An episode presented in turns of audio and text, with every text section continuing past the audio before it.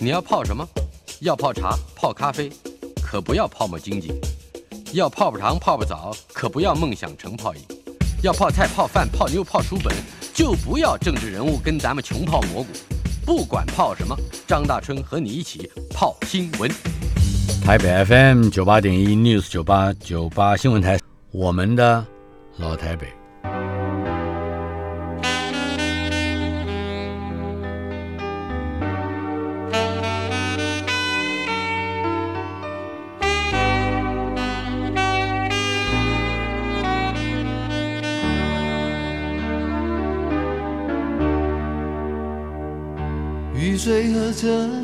我的老台北没有一个固定的空间坐标，它在我们始终无法全然忘掉的往事里。而我们的老台北今天播出第四十三集，邀请到导演林正盛。林正盛最近常常来我们节目，呃，有他的《地球迷航》，呃，还有多宝这个艺术中心还办活动啊。但是今天要来跟我们谈一谈。我知道你是出生于台东，台东东河太原是吧？哎，东河太原。但是你好像很早的时候，我这没有想到，九岁就来过台北，九岁来过台北，然后从那种台东东河，嗯，过了隧道进去，那个我们叫太原幽谷，嗯，太原幽谷，太原幽谷，那山里面。然后小时候我们没有电，因为牵电要十几根电线杆，嗯，很贵，家里穷，也也就没有电，就点煤油灯写作业、看书这样。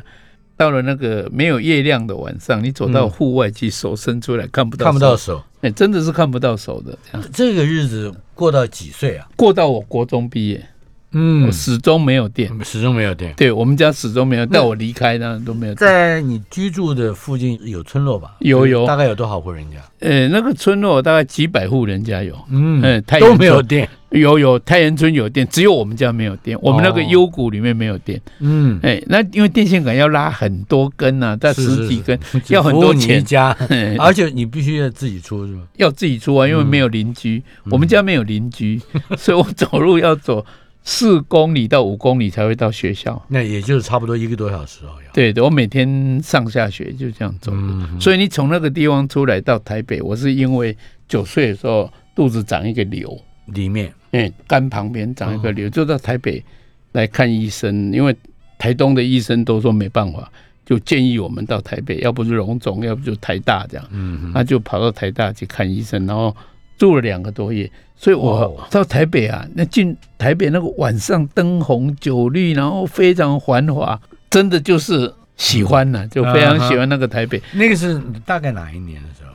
大概就五十几年吧，民国七年，五十七年吧。我我那时候大概是小学三年级、四年级吧，大概，然后就去。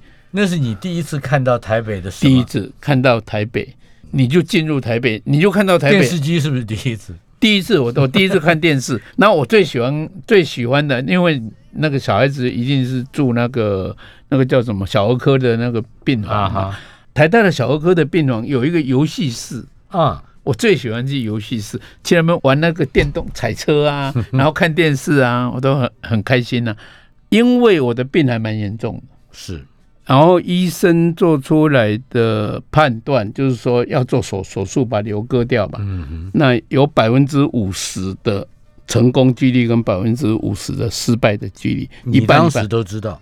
哎，后来我爸爸跟我讲，后来知道，因为那我爸爸就对我很好，他大概觉得这个儿子不一定留得住，对，不一定留得住，一不小心就会死掉这样，所以就。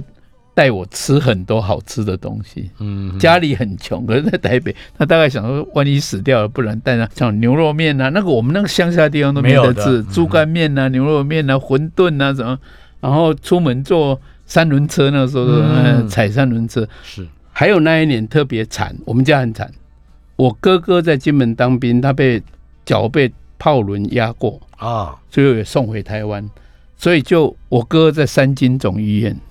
所以我要去三星总医院，你要去探病。我爸爸带我去看，所以走了很多地方，哎，就坐着三轮车看那个都市的感觉。然后那种，你就觉得那个地方很，这个地方实在太好了。嗯嗯。所以我爸是基督徒，所以我们家有圣经啊哈，所以我就看圣经。圣经没有一句话，迦南地是遍地乃蜜之地。是。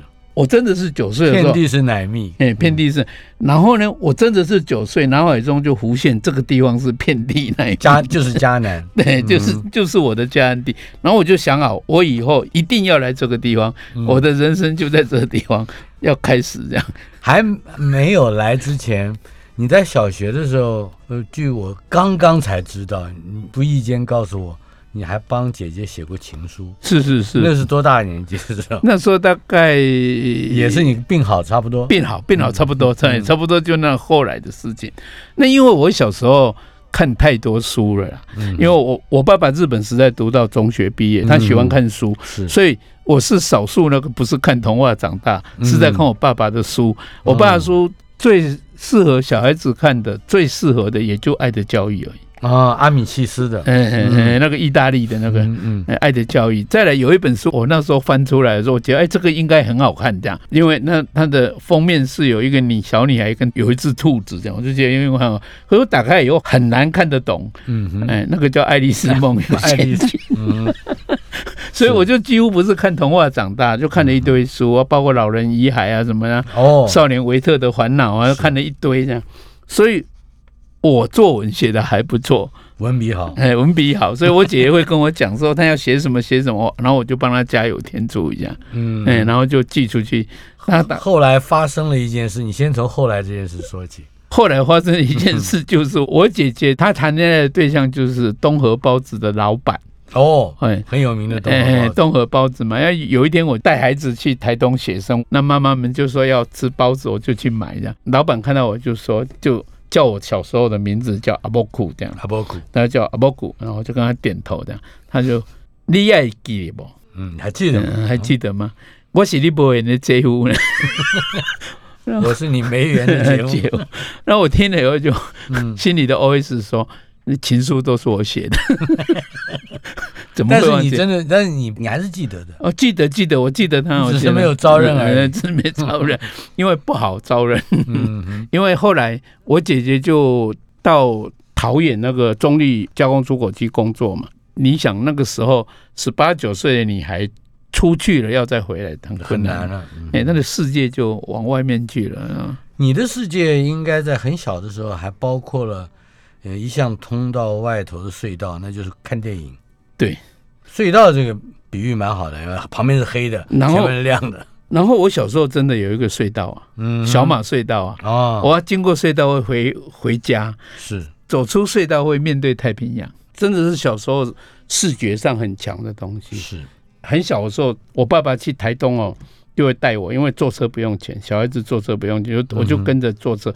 那个巴士以前的巴士前面还有头，啊，如果没有位置坐，我我爸爸被我放在那个前面有一个可以刚好看到车窗外的，是，然后前面车窗，然后就黑黑的隧道越来越亮，出去刚好一个转弯就是太平洋，太平洋，嗯，啊，那种感觉很特别。然后回来一进来，然后一亮一进来就是我们那个盆地，我们住的地方，嗯，所以那个一来一回，我我都常常觉得那个。时光隧道，嗯，也就两边的世界，你在通往不同的世界。我十六岁国中毕业，跟我爸闹翻了，所以我就离家出走。我离家出走，完全就是往台北那个我的遍地奶蜜之地，就往台北就离家出走，就跑到台。十六岁离家出出出走，好像还偷了爸爸的钱，偷了五百块啊，因为总要钱嘛，没有钱怎么离家出走？不过在离家出走之之前啊。好像还有一个经验是跟是跟你后来的工作有关。你你常常看电影是吧？有机会看到电影，因为我们以前小时候到处都有电影院。嗯哼，我们太原村都有一个电影院。为什么会这样？我不知道那个时候电影是主要，因为没有电视。哎，也对，没有没有没有，哎，没有电视。然后那时候没有什么娱乐，也没 KTV，什么都没有啊。所以看电影是主要的娱乐。然后我小学五六年级的时候，我当纠察队啊。啊，那我当纠察队有一个工作，啊，就是大家开始扫地的时候，要放学之前，我就会去戏院，然后要去登记谁偷跑出来看电影。于是我就会看了非常多非常多那个自己看了最后十五六分钟的快要结束散场的电影，然后就看了一一堆，然后你看久了，你会发觉这个前面到底在演什么？我要替他补充起来。对对对，你会。回家又走路要走四五公里，边走就边乱想，就会乱想这样。那时候武侠片刚开始，那个大醉侠什么、啊，就拿一根棍子边走就边跳，边自己在那，很像演染就演起了武侠大。醉侠岳华演的，胡金铨导演，嗯，里头有一根青竹竿，那时候我们小时候这看过的，我想我们是看过的是同一部啊，我我后来都怀疑，当我看到编导班招生的时候，为什么那么义无反顾就要去读编导班，跟这个有关系？还不急，编导班还在很后面。你偷了爸爸的五百块，买火车票就花掉一半。对，花掉了一半对对，花了大概一一半掉，然后到台北就流浪嘛，这是十五岁的时候，十六岁16国中毕业，嗯 当时你没有想法吗？比如说你要从事什么工作，住在哪儿，吃什么？没有，完全没有，就一一股脑就不要了，我要跑了这样。爸爸对你，照我刚听到的小时候的故事，应该是非常照顾。那你跟他吵什么呢？我我跟他吵就我要读高中，然后啊我要再来读大学，他就要读高工或工专，然后去习得一技之长，啊，然后以后就有工作。因为那时候台湾经济开始在工商业嘛嗯起来嘛，然后我就跟他说，我还记得很清楚，因为我们那时候是边走路边。他牵脚踏车在一个斜坡在走，我记得非常清楚。我们从太原要回家，要走回家，他牵脚踏车，因为斜坡很陡，没办法骑。嗯我就边那边走，他就跟跟我讲这件事，我就跟他讲说，我不要这样，我们都讲台语啦，他说、嗯我以后要做海明威，哇，我这样跟他讲呢，我爸爸傻眼了，然后他就怎么跟我讲呢？他说、海明威安怎死的，你敢知？自杀死的。川端康成安怎死的，你敢知？自杀自杀死的。啊，迄、个做个画图，为了做好，把鱼啊挂掉，迄、个嗯哼，啊反刷了嘛，自杀死。反骨，对他就说他不要他儿子当那样的人，嗯活着很辛苦，死了才出名又有什么用？这样、嗯。就坚持，我们就闹，怎么讲都讲不通，他就不让我考高中。啊，哦。我就死不考高中，最后结果就是我后来他把损失了五百块。对对，那我跑掉了这样，好，可是到了台北，你只剩下两三百了，对不对？然后就睡火车站了，以前火车站是旧火车站是。的，对，睡火车站呢、然后一个馒头我记得是两块，嗯哼，哎，然后阳春面也很像五块之内。嗯，所以两两三块钱，你就省吃俭用就可以在那边混啊混，但是不知道怎么找工作，对，有想过要找工作，但是不知道怎么找。然后那时候有很多那一种职业介绍所的黄牛嘛，会在那边看看看，来跟你讲，看你就是要找工作的对，样子。哎，那看你这样就是，可是我那时候觉得这些人会骗人。我还蛮有警觉心的哦，我就不理他们，这样我就走开，我不要跟他们讲话，这样。嗯，直到有一天，已经一个多月了吧，那我就顺着那个后火车站走走走，走到永乐市场那边，是，看到一家面包店叫十字轩哦，也算是老店了嗯嗯，十字轩，那就贴一张纸真学徒。嗯，可是我对做面包也没有什么想法，没什么。重点是它旁边有写“公吃住啊，那你就解决”，了。就解决了，所以我就进去了，我就念印。嗯老板也不觉得奇怪，看我像小流浪汉，也就收了这样。马上就当，现在就收了，就呃第二天就开始工作了，就有地方吃，有地方住了，就这样在台北住下。那个地方就是永乐市场后面那边，以前那个布市是矮房子，整片的那个卖布啊，卖矮房，然后三层，那个对我是一个很特别的记忆，怎么说？因为我们十字轩里面学徒跟师师傅加起来有十几个人。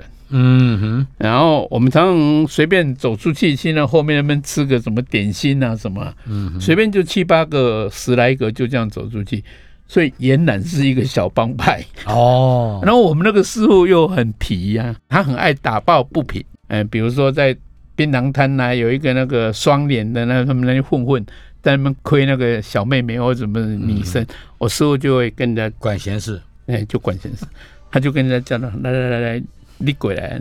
啊，那个人如果没什么注意，就走过来，他就啪一巴掌就打下去，就不敢把他骂，这样 就跟他讲错啊。那我们就站在旁边，那个人也不敢怎么样啊，嗯，啊，就会俨然我们是一个小小帮。派。好了，那后来就惹麻烦，人家会回我去找人来打我们，我们就在那个布市里面冲来嗯，跑去，还真的打了。真的打了。嗯哼，然后会把那个卖布那个不是要剪布那个，到最后布卖完会有那个里面一根小木板嘛，那个拿起来这样打，我都跳到那个那个剪布那个剪裁台上面，那种乱打乱打，啊，跑给人家追的。可那个时是候十十六岁，嗯十六七十六七岁，嗯。可是我有一个弱点救了我，嗯哼。就是我把人家打了，人家流血，我就不敢打了，嗯，所以我才没有混到那边去。比去。较慈悲一点，我不知道，我就看人家流血就打不下手了，嗯，哎，所以才没混到那边去，不然说不定会混到那边去。呃，那个是民国六十四年左右了，也就差不多差不差不多。嗯。哦，对你一讲我我我就很清楚，我当学徒当了不知道大约不到半年吧，嗯哼，电视就变黑白的，嗯，蒋公逝世了。哦，六十四年，对了。我记得很清4月5号楚，，突然蒋公之间逝世，但是那个时候还没有去，比如说什么影剧什么，没有没有没有没有没有。去。嗯，你也不知道日后会走上这个，不知道不知道。后来我爸爸有把我那个那一段时间的那个写的日记本，我我也不知道，我都写一写都乱丢，他就有收藏起来。最叛逆的时候，我都会骗他的钱花。嗯。有一天就把日记本拿出来，说我以前写的，就我常常会写说，你已经离你的理想越来越远了，请记。都写的日记都自己勉励自己对自己，己勉励自己说，你不是要当文学家吗？你现在在干什么？这样、嗯 类似这样的话就写很多。我爸爸会拿那个出来跟我说。这是你离家出走之前，那么之后了哦啊，之后那你怎么回去？的？你告诉我，马上过年就回家，你总要回家嘛，你不可能就不理他了。嗯，呃，到农历过年，然后就回家，然后回家，我爸一看到我就讲一句话说：“哦，你给我整下堂凳来？”嗯然后就其实我有写信回去告诉他我在做当学徒什么。是对，在当学徒的这一段过程里面，你没有再去想过离你的作家梦或者是文艺梦越来越远嘛？有啊有啊，所以会写日记啊，这边写。嗯。那我爸就后来会拿那个来，哦，嗯，来堵我的嘴巴，这样就是说，你看你自己都这样，你给你弄那下下下你米安暖了，就类似这样。那我其实做面包对我来讲有一个记忆是我后来不想做面包的，嗯，呃，那个第一个是辛苦嘛，是，因为没日没夜，生意好就要做到很晚。那时候现在都可能会轮班了，我不知道，我没嗯他们现在做面包应该会轮班的，是或者会排休。我们以前没有休假，一个月只有你是一天学，徒吗？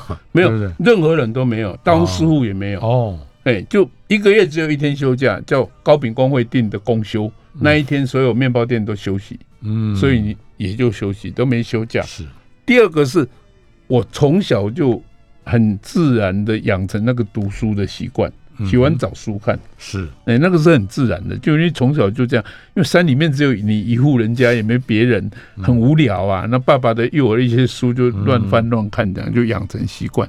那个时候，偏偏做面包的学徒，很多人都不爱读书，嗯，或者成绩不好的才会呢。也没有那个读书的习惯。好，那你就去买一本书，休息的时候你坐在你的床沿那边看书，这个走过来就把你扒一下头，轻轻的没有很大力嗯就拍一下头。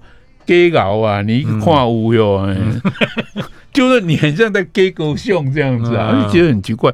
我不是从小就看书吗？嗯为什么我现在不能看书？嗯我看书又又会怎样呢？又爱找谁这样？嗯所以我就觉得我很像走错地方。你有一个跟他们不一样，嗯那个东西就很自然就会形成一个。你那个时候就迷航了，你你觉得你迷航？迷航了，迷航，就这样子慢慢慢慢的，嗯，哎，到当兵退伍回来，哦，是。我真的很认真的想，我不要做面包了。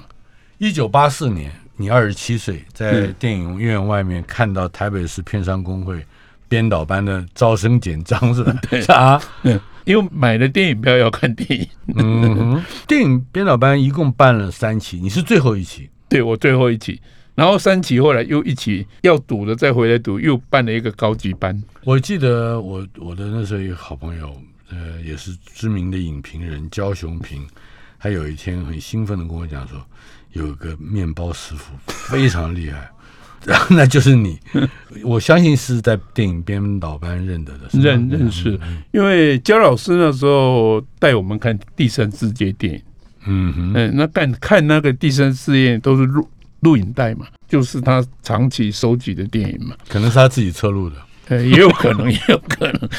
那个时候盗版非常多啦，是是是，我没有说盗版，我不敢说盗版。那时候盗版非常多，因为我自己也买很多盗版。那个时候，所以没有字幕，没有中文字幕，嗯，都英文啊啊。那有一些台大毕业的什么那些有学历高的哦，比较有读大学，他们当然看得懂。而少数只有我，我记得只有我还有另外一个，但但是高中毕业，英文不好，焦老师就一句一句翻译带我们看。哇！对，很有心，对，很有心，很有心。他是很好的老师，对对。结果就因为这个电影编导班的结缘，对你进入了一个不一样的世界。对，稍后片刻，马上回来。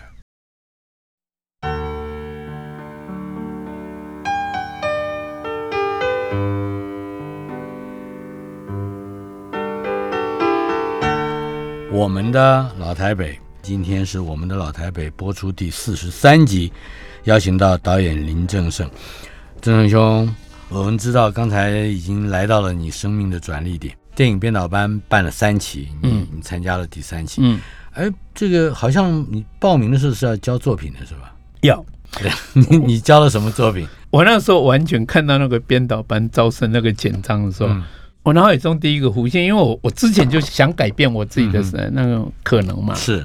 我想要去出版社当个小弟，或者什么杂志社都可以嘛。但那都都要高中以上学历，我就很绝望。我我的人生像没有可，所以我看到我第一个反应说，应该也是要高中以上学历吧。嗯，可是我还是忍不住多看一眼。哎，他没有学历，不拘 不拘，他写一个不拘，我完全眼睛一亮，天堂开了，天堂开，很像有一扇门打开了，你可以看到光了这样。我就马上。那一天看完电影，我就去书店找找看剧本到底怎么写。嗯，刚好那个时候有王真和的小说《嫁妆一牛车》是拍成电影，剧本他自己写的，还出版剧本。哦，对了，因为王真和本身是在电视公司工作，对对对，他常常有一种心态，就是他要传授某一些东西。对，那我就买了那个。买了一本书回去看那个剧本怎么写格式啊，至至少你要知道是第几场要有景要有人物要有时间哦，白天晚上这样，我就回去就自己把我小时候的一个感觉就编了一个短片的一个剧本。嗯，你还记得是什么故事？我只记得我的开场是有一个小孩子在一个大水缸旁边，然后他听到祖母在叫他的声音，嗯哼，然后他面无表情，不想去回应，然后。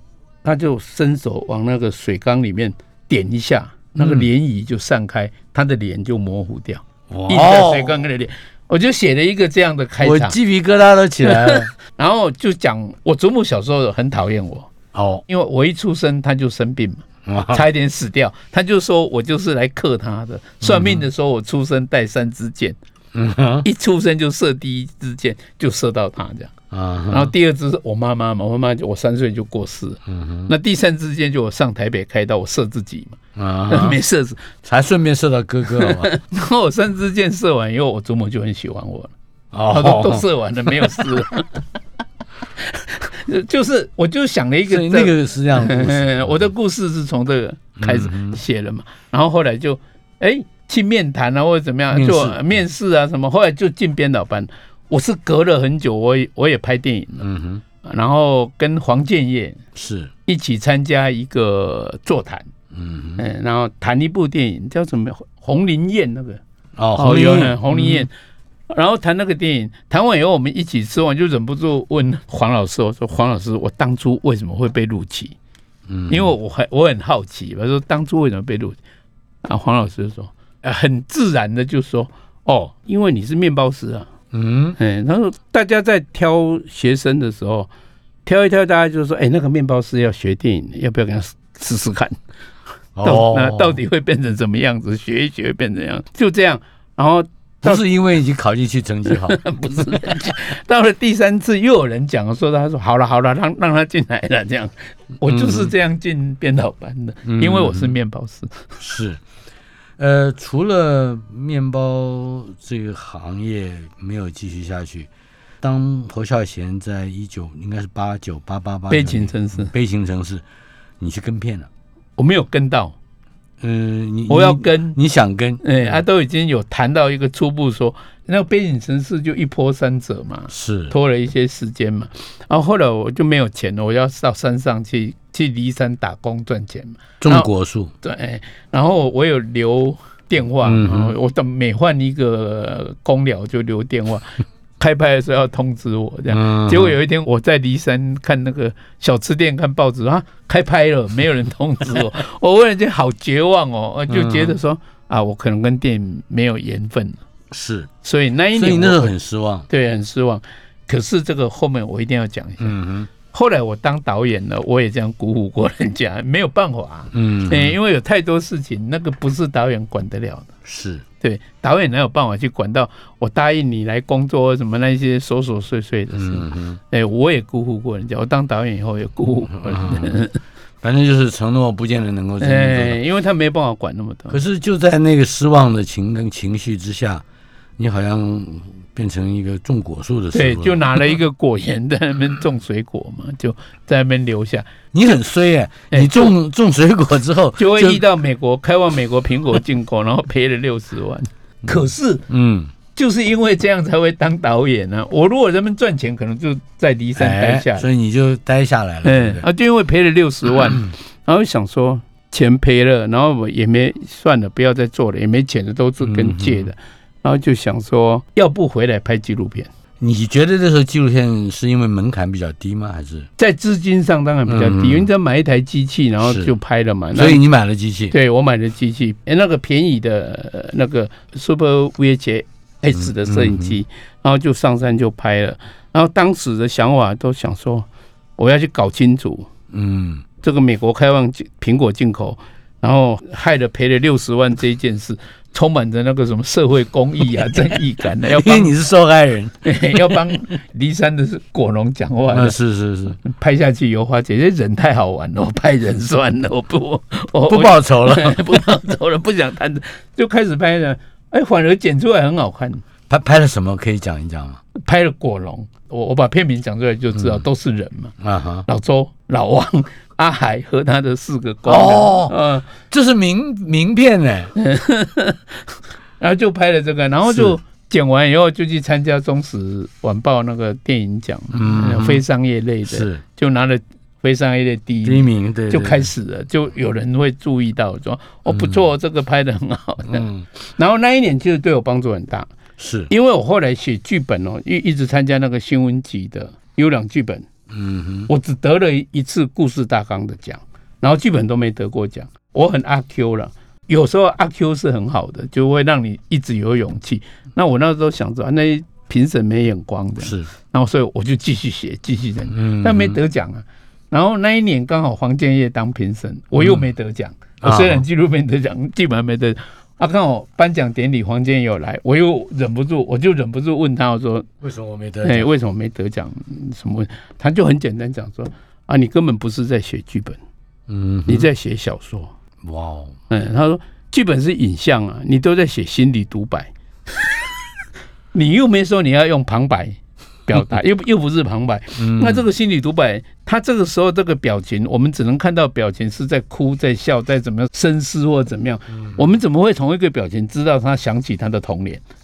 这是你应该说在进入到电影呃这个世界里面嗯，一个非常重要的对，非常重要。重要的启蒙哈，那一件事我就懂了哦，很奇怪就被点到开窍。了。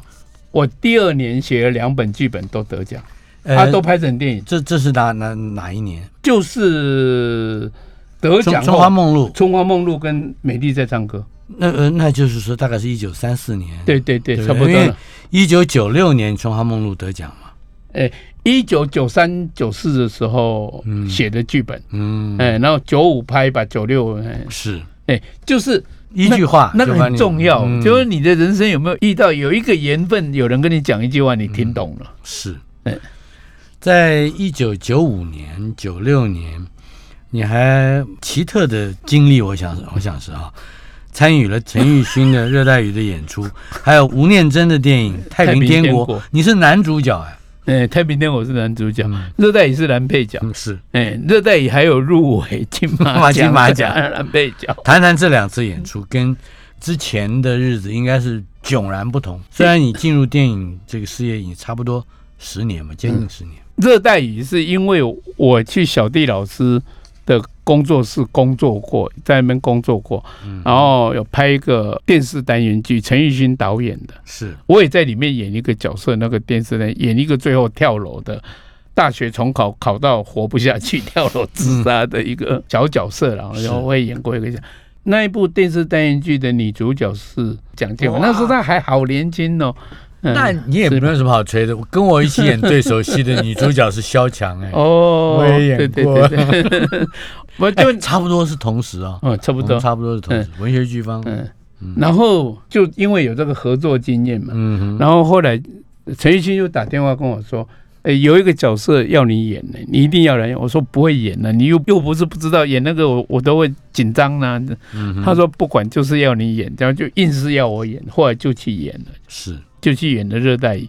那其实说演，其实没有演呢，就是在镜头前面很勇敢的。我那时候演都很紧张，然后我都有一个在心里面讲出来，有一点好笑了，就是。开始在什么第几场的呃 action 的时候，我心里面同时就骂一句脏话，就 鼓起勇气，鼓起勇气，鼓起勇气，去你妈的，冲吧的，就演了这样。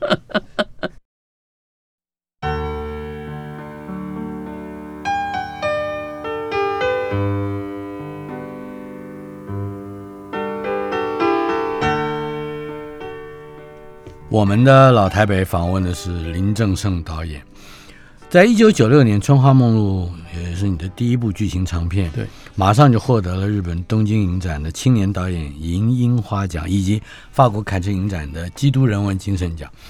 到了一九九七年，接连下来，第二年就是《美丽在唱歌》，获得了坎城影展的金棕榈会外奖，这已经非常不得了了。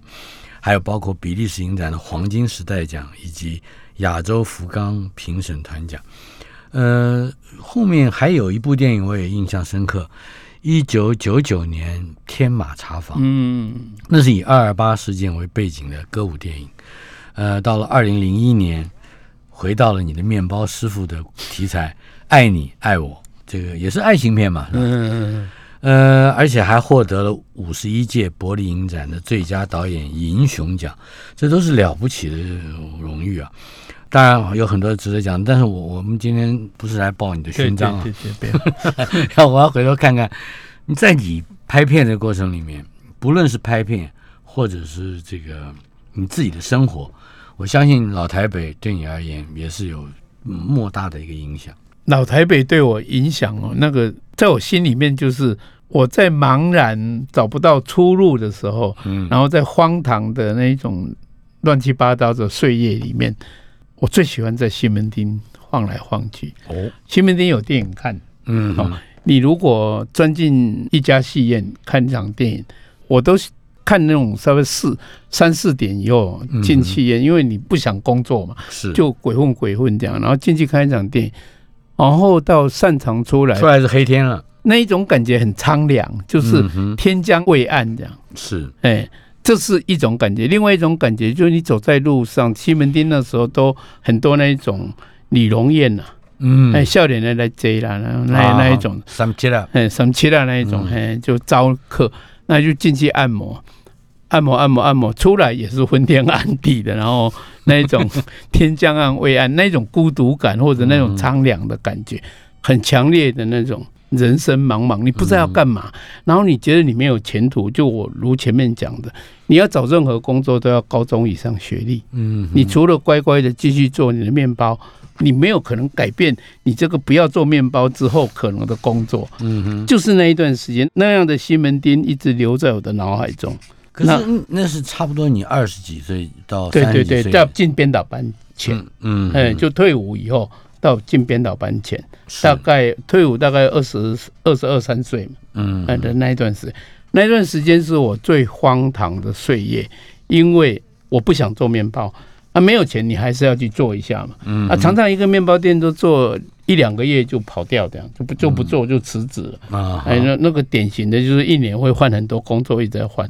啊，有钱就不想做，啊，有没钱了就去做面包。做一下这样。那到后来就更严重了，就没有钱就跟我爸爸骗他的钱，拿他的讲话。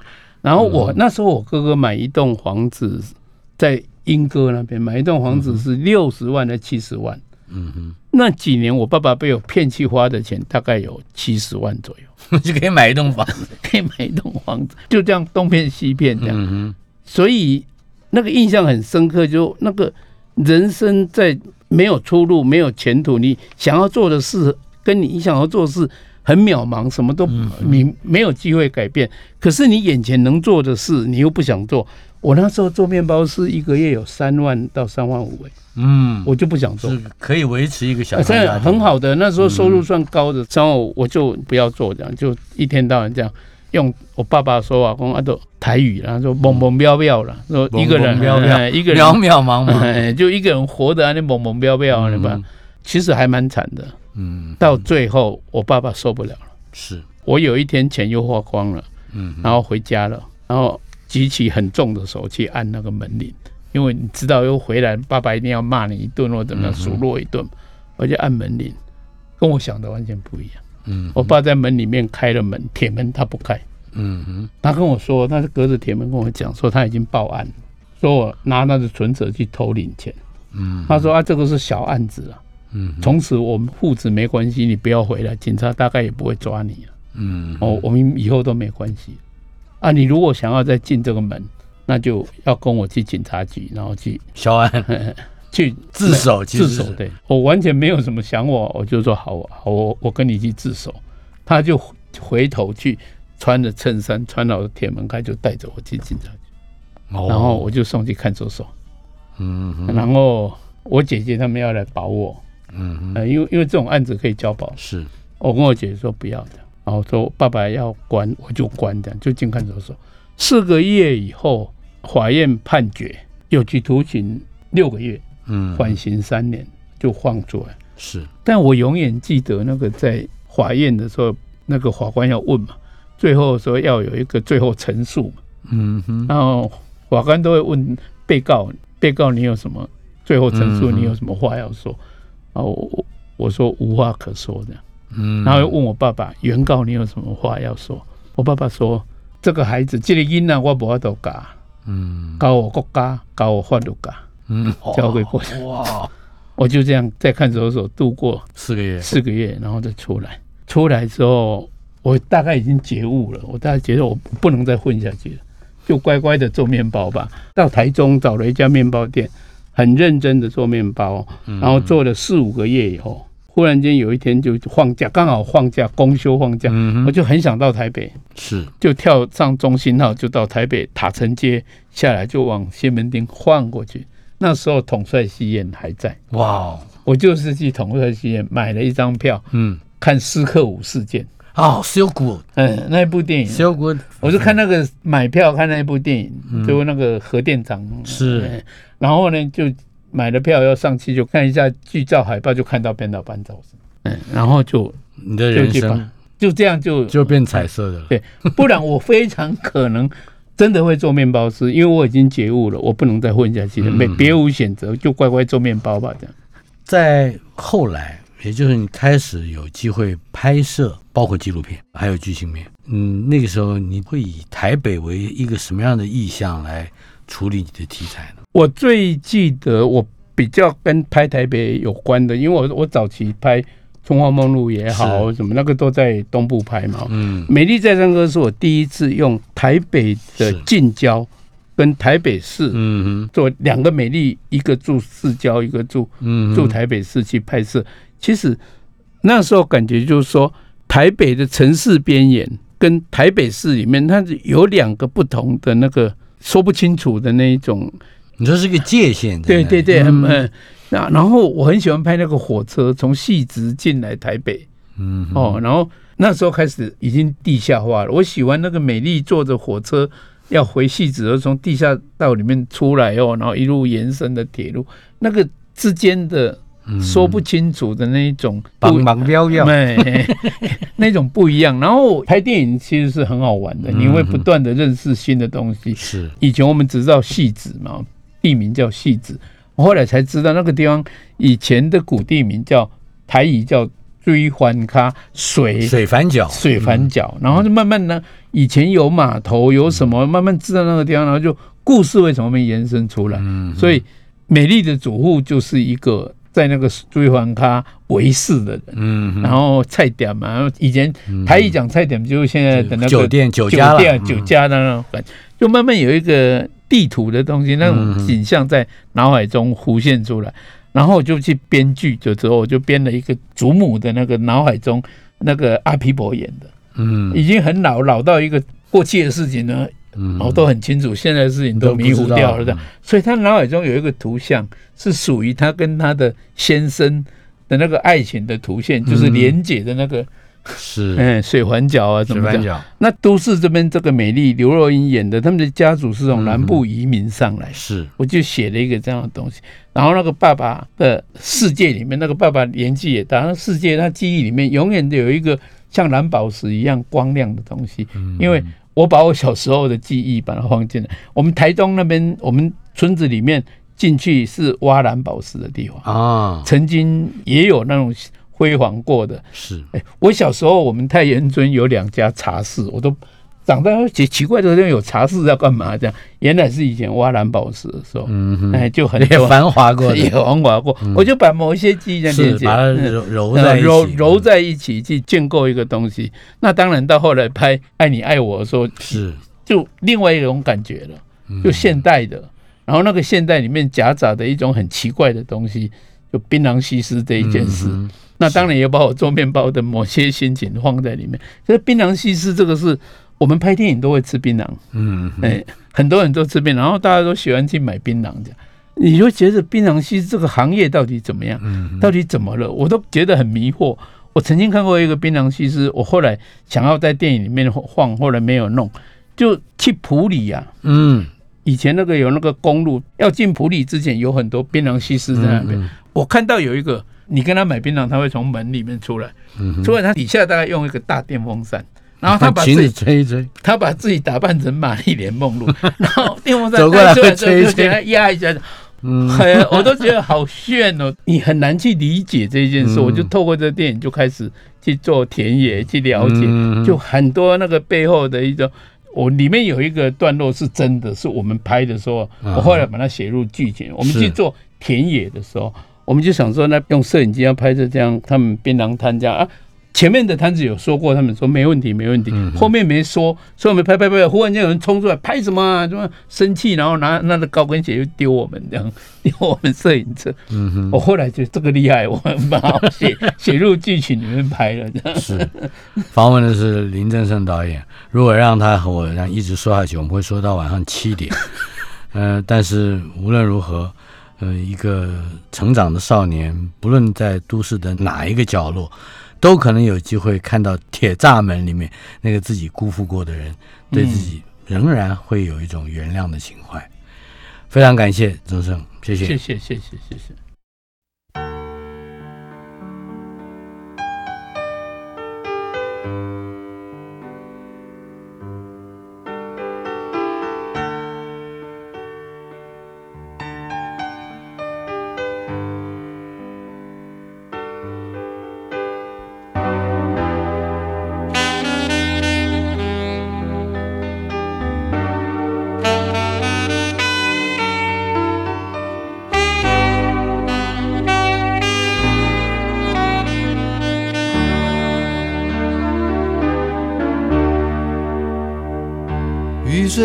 的人拥挤在窗口，我在都市的边缘停留。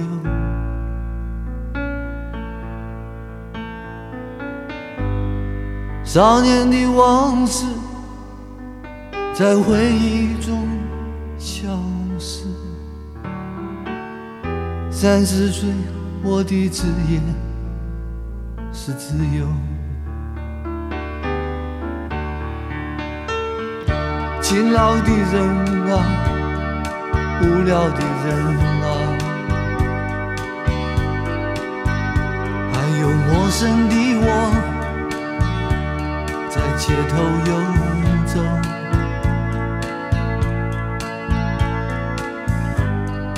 白色的墙柱，玻璃的黑幕。